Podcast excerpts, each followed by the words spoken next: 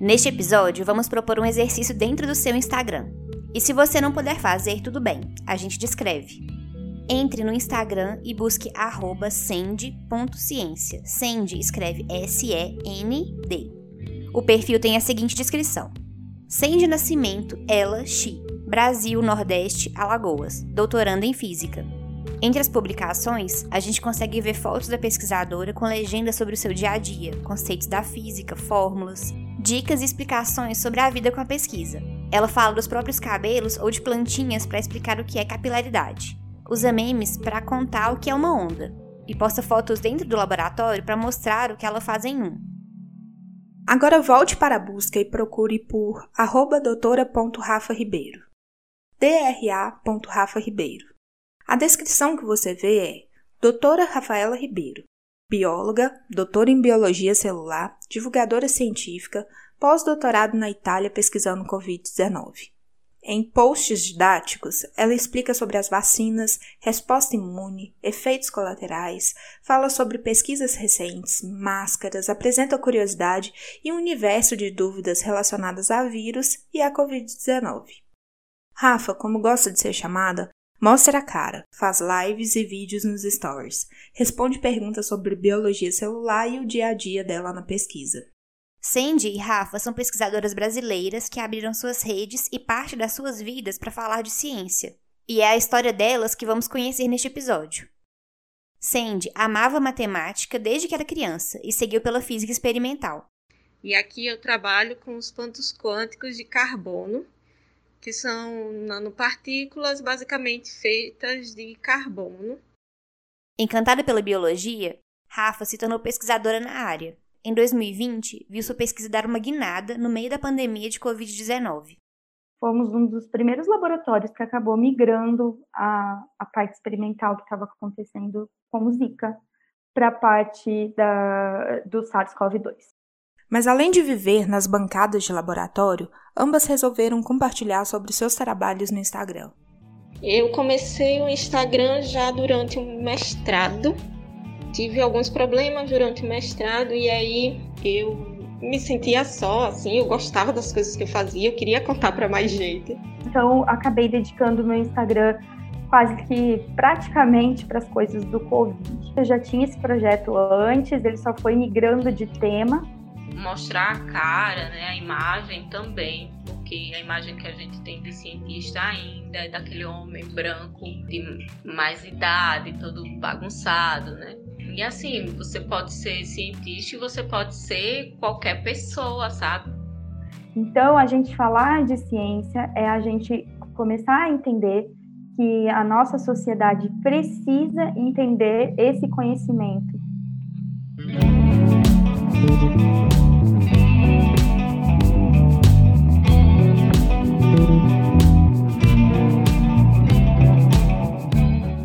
Eu sou Mariana Alencar. E eu sou Luísa Lages. Este é Mulheres da Ciência, um podcast do British Council Brasil. Nessa segunda temporada, mulheres contam suas trajetórias na ciência e qual é o lugar da ciência em suas histórias. Sandy Melissa é mestre e doutoranda em Física da Matéria Condensada pela Universidade Federal do Alagoas, a UFAL. Em 2016, durante o seu mestrado, surgiu a vontade de mostrar conteúdos mais espontâneos e dinâmicos e a pesquisadora criou um perfil no Instagram, o arroba Ciência. Ela começou tímida e aos poucos descobriu um universo de divulgadores de ciência. Hoje ela está no doutorado e segue firme com o trabalho no Instagram. Além de temas da física, ela mostra o dia a dia no laboratório, discute temas como raça e gênero na ciência e aprendeu a usar o impacto das fotos para instigar a curiosidade e o debate.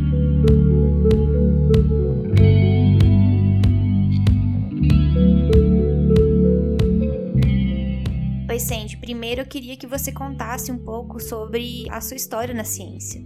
Eu conto que a minha trajetória começou já no ensino médio. É, eu fiz o Cefet e eu já ia para a bancada, né, para o laboratório, devido ao curso técnico. E também, durante o terceiro ano e quarto, se eu não me engano, eu tive bolsa PIBIC Júnior, que era para pesquisa para auxiliar em pesquisa, né, já no ensino médio. Eu lembro que eu sempre gostei da matemática. Eu tinha um, mais facilidade com, com a disciplina de matemática lá no fundamental. Eu tinha muita dificuldade com o português, com essas disciplinas que história, geografia. E com matemática não, matemática era algo que me encantava, assim. Também tinha meu pai que sempre incentivava. Uma época assim, ele trabalhava como fiscal de ônibus e aí ele precisava fazer muitas continhas. E eu achava impressionante como ele fazia rápido as contas na cabeça. Isso me chamava muita atenção e eu ficava muito admirada. Também tinha um livro que a minha mãe trabalhou por muito tempo como empregada, né? E aí ela, ela guardava alguns livros que as patroas né, iam descartando. E eu lembro que tinha um livro de matemática que eu achava muito bonito. E na minha cabeça, o dia que eu entendesse aquele livro, era assim, o dia que eu seria a melhor pessoa do mundo em matemática. Era um livro de ensino médio, eu acho. E aí, essas pequenas coisas foram assim, né? Já, já foram me incentivando. Mas só foi no ensino médio, assim, que eu percebi que. Que eu, que eu percebi, não, que eu mudei da matemática para física, apesar de ter feito técnica em química, né? E aí depois eu vim para a graduação de física, bacharelado, fiz a graduação, o restante da graduação toda com a bolsa PIBIC, que me ajudou muito, porque nessa época eu já tinha uma filha, e esse auxílio me ajudou bastante a prosseguir no meu curso. E logo em seguida eu já fui para o mestrado, que eu fiz em dois anos, no GLAP, que era o Grupo de Líquidos Anisotrópicos e Polímeros. E já em seguida também entrei para o doutorado, mas aí mudei de grupo, que é o que eu estou atualmente, o grupo de ótica e nanoscopia. E aqui eu trabalho com os pontos quânticos de carbono, que são nanopartículas basicamente feitas de carbono. E aí a gente faz análises ópticas e também a gente tem procurado é, atuar em algumas aplicações para esses materiais, como sensores de íons, sensores de pH, marcação celular, entre outros. E em que momento você se voltou também para o Instagram para falar de ciência? É, você pode contar um pouco dessa história para a gente? Eu tive alguns problemas durante o mestrado e aí eu me sentia só, assim, eu gostava das coisas que eu fazia, eu queria contar para mais gente.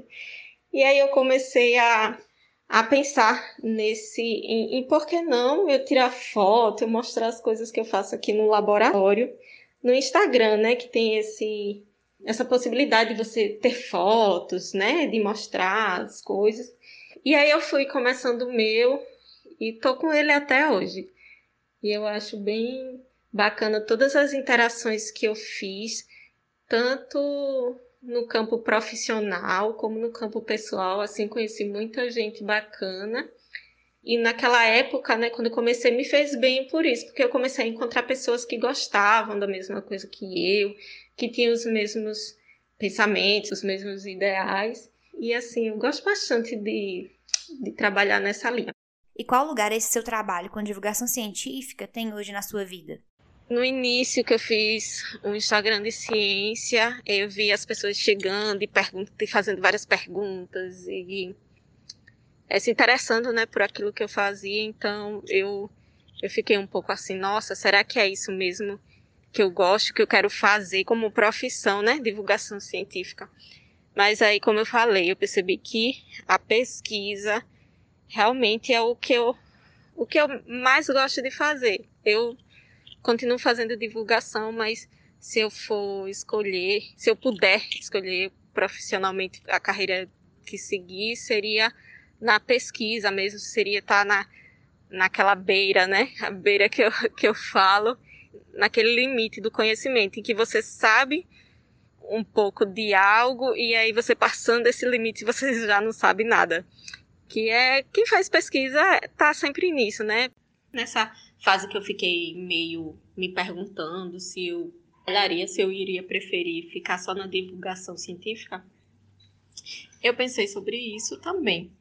Eu creio que eu vou fazer de maneira mais informal, no meu tempo também, né? Quando eu puder, quando tiver algo legal que eu consiga compartilhar para as pessoas, eu acho interessante. Eu, eu penso que não, não deve ser obrigatório todo cientista, pesquisador, pesquisadora fazer isso, porque a divulgação científica ela tem que ser vista como uma profissão, um trabalho, assim como a pesquisa. Hoje, quem que te segue no Instagram? E quem que você gostaria que fosse seu seguidor?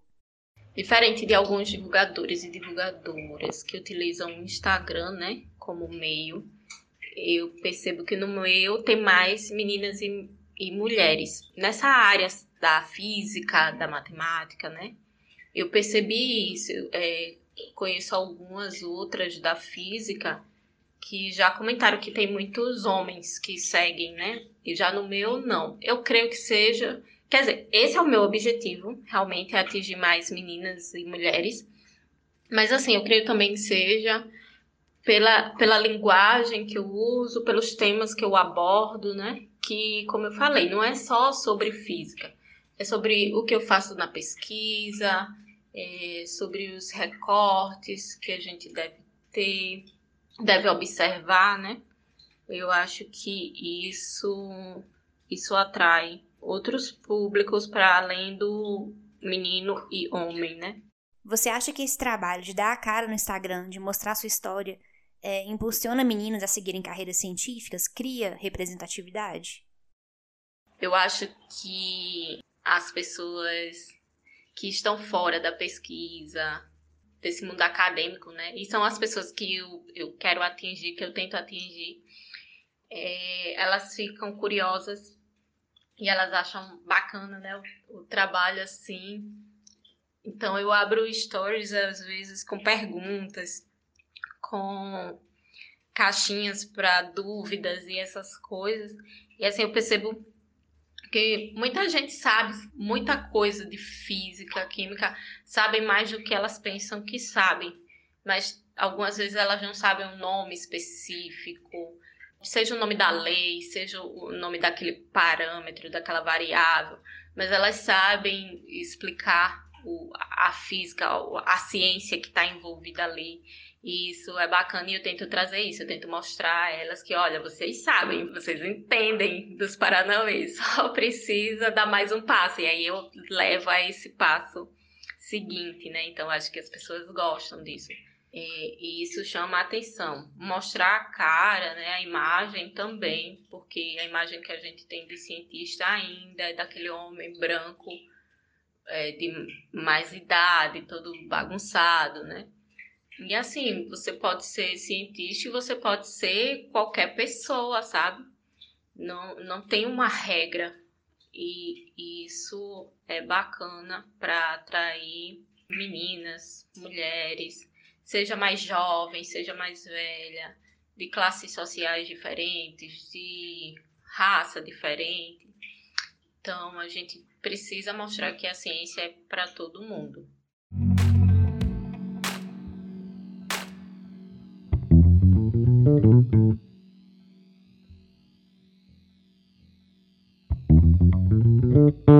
Rafaela Ribeiro é mestre e doutora em biologia celular e estrutural. Em março de 2020, quando a pandemia foi anunciada pela OMS, ela integrava um grupo de pesquisa no Hospital San Raffaele, em Milão, na Itália. Ao ver o aumento da circulação de fake news, a pesquisadora decidiu dedicar o Instagram para informações e explicações sobre Covid-19. Com o tempo, ela inclusive passou a usar um novo arroba. O perfil deixou de ser arroba e ganhou o nome da cientista, arroba doutora.rafa.ribeiro.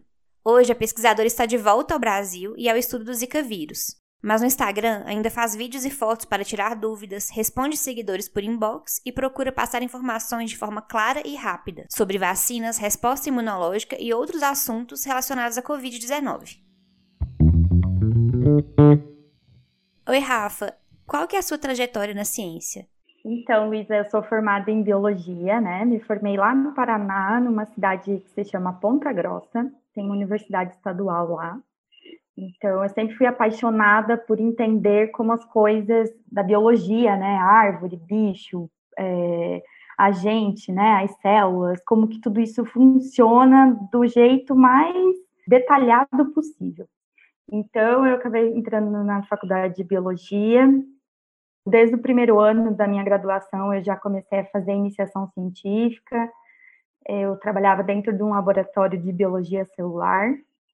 E ali eu comecei a ter contato com o método científico, a ciência, o laboratório, e fui cada vez mais me apaixonando. Quando eu estava no último ano, eu prestei é, mestrado na Unicamp, em Biologia Celular e Estrutural, no IB, né, no Instituto de Biologia. Comecei a fazer mestrado, depois segui para o doutorado no mesmo laboratório. Terminei meu doutorado, fiquei um tempinho pensando no que eu iria fazer, né? Eu, eu saí do meu doutorado bastante desgastada e dei um tempinho para eu, eu poder me reorganizar depois que eu terminei o doutorado, pensar sobre o que me motivava a continuar dentro da ciência e aí eu comecei a entrar dentro da, de, de áreas mais emergenciais. Então a gente tinha em 2014, 2015 uma crise por causa do Zika vírus, né, dentro da epidemia brasileira. E aí em 2017 eu vi uma vaga para trabalhar com esse vírus. Fiquei super empolgada porque era dentro da minha área, dentro de biologia celular, mas aí relacionada com uma coisa mais quente, né, uma coisa dentro da área da saúde, que a gente precisava de respostas rápidas dentro da situação da epidemia. Então, embarquei nesse projeto, apliquei para esse pós-doutorado no Hospital Albert Einstein. E em 2019, eu senti a necessidade de fazer uma colaboração internacional. Apliquei para vários lugares. Quem me respondeu muito rapidamente, com as portas abertas, foi o pessoal do Hospedale San Raffaele, na Itália. Acabou dando certo. Fiz uma ponte entre um laboratório que estudava é, métodos moleculares, né, da, da célula, e um laboratório de virologia. E aí eclodiu a pandemia de Covid-19. Como que isso impactou a sua pesquisa? A Itália foi um dos primeiros países aí do Ocidente a ser atingido pelo, pela Covid-19. Então, nós acabamos migrando, fomos um dos primeiros laboratórios que acabou migrando a, a parte experimental que estava acontecendo com o Zika para a parte da, do SARS-CoV-2. É, ali eu aprendi muito, eu acabei sendo convidada para entrar dentro da equipe para tentar testar fármacos, né? E foi para mim foi um momento muito especial assim, porque eu pude acompanhar de perto a construção do conhecimento no meio de uma pandemia. Bom, e você estava lá no meio desse furacão relacionado à pandemia, né? Como que foi para você começar a usar as suas redes para falar do assunto? O que que te motivou? É, eu já tinha esse Instagram antes da pandemia. É, ele tinha um nome antes que era Ciançou, e a minha ideia do Instagram era que as pessoas entendessem o que é uma célula, o que é um vírus, o que tem dentro da gente, né? Do que a gente é feito biologicamente. Quando começou a pandemia, quando começou a falar de coronavírus lá na Itália, é, eu falei: opa, peraí, acho que eu vou ter que mudar um pouquinho o assunto.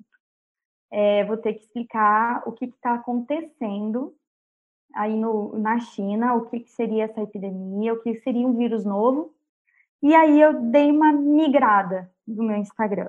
Eu acabei é, dando algumas lives, mas ali no Instagram mesmo, fazendo alguns vídeos explicando um vírus. Depois, é, como foi, infelizmente, a, a epidemia foi se tornando pandemia, o vírus foi se espalhando, as fake news começaram a aumentar, então acabei dedicando o meu Instagram quase que praticamente para as coisas do Covid, né? Depois eu tirei o Ciançou, acabei é, vestindo mais meu nome, né? Eu acho que é muito importante, inclusive meu Instagram, ele tem o doutora na frente, né? É, esse doutor, ele não é para me dar um, pedestal, para me dar uma diferença, não é isso, mas ele é para mostrar que a gente tem que se empoderar dos nossos títulos, né? A gente tem que se empoderar daquilo que a gente estuda, daquilo que a gente faz, principalmente quando a gente é mulher. Eu não exijo que as pessoas me chamem de doutora, pelo contrário, eu quero que seja Rafa, mas é, é só uma apropriação daquilo que eu me formei, daquilo que eu sou profissionalmente, como meu Instagram é profissional. é, eu acabei dando para ele a minha cara, a minha profissão, e ele se tornou doutora Rafa Ribeiro, né? E ali eu deixei o projeto mais pessoal. E quais são os desafios de divulgar ciência nas redes com seu nome, com a sua cara? Eu vejo muitos colegas meus da divulgação sendo extremamente atacados, assim, no sentido de ah, da própria informação ou de como se as pessoas estivessem mentindo, né? Eu tenho uma ou outra pessoa que acaba me incomodando em box, mas nada muito agressivo. É, eu acho que uma coisa que me incomoda, que acaba acontecendo, não é tão frequente, mas acaba acontecendo, é um assédio, assim, de dizer, nossa, como você é linda, então, talvez por ser mulher, acabe ali, né, estando exposta, as pessoas acabam interpretando de outra maneira, principalmente homens, e, na verdade, é de homens que eu recebo mensagens assim. Então, é, isso é a única coisa que me incomoda e é um desafio que eu consigo lidar com tranquilidade. Então, acho que de, de desafios, assim, eu não tenho muitos é, na parte de divulgação. Mas um desafio que eu acho que eu tenho pessoalmente é o tempo para poder me dedicar às redes sociais. Mas eu entendo muito isso como um trabalho voluntário para mim, é um retorno para a sociedade daquilo que a sociedade investiu na minha formação. Eu sempre fui de universidade pública, sempre recebi bolsa é, do Estado de São Paulo, então é, bolsa pública. E eu acho que essa é uma forma voluntária de, de fazer um trabalho voluntário social dentro do Instagram. Para você, qual é a relevância desse tipo de trabalho? Do pesquisador que coloca a cara nas redes em termos de representatividade? É muito legal essa pergunta, Luísa, porque a gente, eu acho que nós estamos numa época em que tudo é mostrado, né? O Instagram, o Facebook, é, todo mundo está ali é, mostrando a sua vida, né? Mostrando a sua profissão, mostrando a sua família. Então as coisas são muito expostas. É, por um lado, a gente fica cheia de informações, a gente fica com um monte de, de informação, um monte de imagem, um monte de coisas, e às vezes é difícil trabalhar com isso. Mas, por outro lado, a gente começa a conhecer diferentes realidades. E isso pode, com certeza, inspirar as pessoas, inspirar é, caminhos, né? É, dar um insight em alguém, dar uma ideia para alguém de uma profissão que ela nunca pensou. Então, às vezes, alguém está perdido ali, ah, não sei o que eu faço, tal, vê um cientista, um engenheiro, uma médica é, que se expõe ali e fala, puxa, olha que profissão legal, olha que, que ideia legal, isso combina muito comigo. Então eu vou por esse caminho, né? Eu vou tentar fazer isso e acaba se tornando essas pessoas que se expõem acabam se tornando inspirações. Então a gente está vendo os cientistas mostrarem as caras, né? Mostrarem é, que são pessoas normais, estão aí na sociedade, têm uma profissão e que isso é para todo mundo que quiser. Eu acho que é essa a mensagem.